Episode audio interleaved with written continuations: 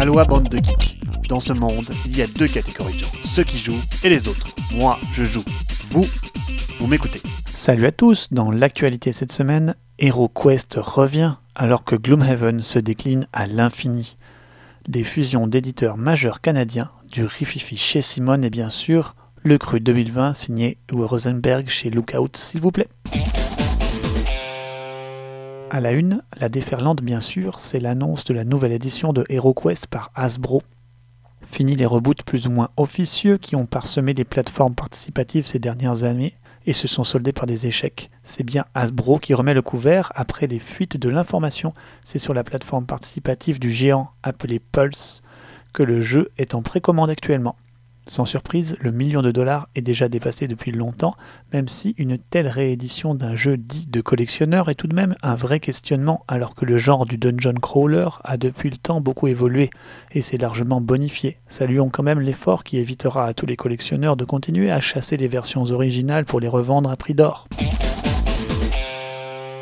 Ça y est, le rouleau compresseur Gloomhaven commence à conquérir le monde. Sa déclinaison plus light, Jaws of the Lion, est encensée partout et en passe de démocratiser son aîné. Maintenant, Cephalofair Games lance une gamme de comics dans l'univers de Jaws of the Lion. L'éditeur aurait tort de se priver, son univers est riche et le système de jeu est sur toutes les lèvres depuis quelques années. Maintenant, il faut battre le fer quand il est chaud. Côté pro, petit coup de projecteur sur ce geste signé AEG. Suite à une histoire tragique au sujet de la mort d'une petite fille de 2 ans, ses parents ont demandé à AEG s'ils auraient des sets de papillons mauves pour leur dernière sortie, Mariposas, en hommage à la petite Lexi. Mauve était sa couleur préférée. AEG n'a pas hésité à tirer de nombreux sets mauves pour Mariposas qui sont maintenant disponibles dans leur boutique en ligne, comme une promo dont les bénéfices seront reversés à leur organisme de charité. Un petit geste pour AEG, mais un grand geste pour les parents endeuillés. Bravo. Au Canada, une fusion des deux principaux distributeurs annonce du nouveau côté mutualisation et on l'espère une amélioration de la rapidité à faire traverser les sorties de l'autre côté de l'Atlantique. ILO 307 qui distribue au Canada uniquement Blue Orange, Bombix, Studio H ou Matago par exemple, fusionne avec Luma qui distribue lui dans toute l'Amérique du Nord de nombreux éditeurs. Ce sont bien deux acteurs majeurs de la scène ludique québécoise qui sont présents sur toutes les représentations aujourd'hui. Côté sortie, chez Simone ça bouge beaucoup en ce moment. Après le départ d'Eric Lang de son poste de lead designer, c'est le succès participatif Trudvang Legend qui se voit repousser s'inédier d'un an. En cause la qualité narrative qui n'est pas à la hauteur. Est-ce vraiment professionnel pour un éditeur de cette envergure? Dans le même temps, l'éditeur tease sur la prochaine licence qu'il va adapter, The Last of Us. Gros carton en perspective. Uwe Rosenberg renoue avec l'éditeur Lookout pour l'une de ses prochaines sorties. Côté costaud, ce sera Alerto.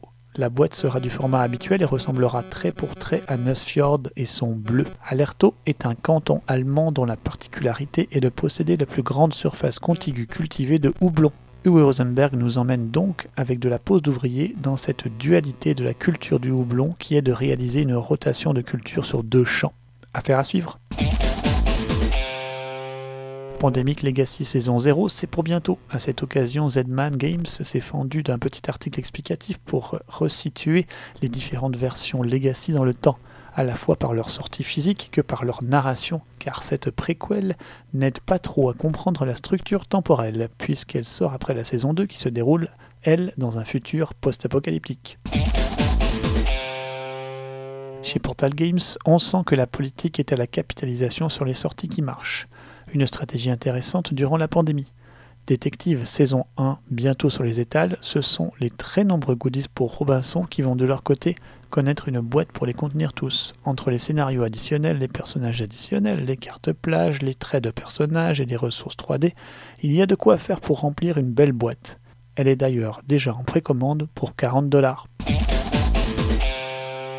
Insolite enfin, ce set de 5D6 Louis Vuitton vendu pour la coquette somme de 720 dollars. Vous avez bien entendu, tout ça pour 5D gravés en plastique. Ça se passe de commentaires. Allez, c'est terminé pour cette semaine. Je vous dis à dans deux semaines et d'ici là, jouez bien.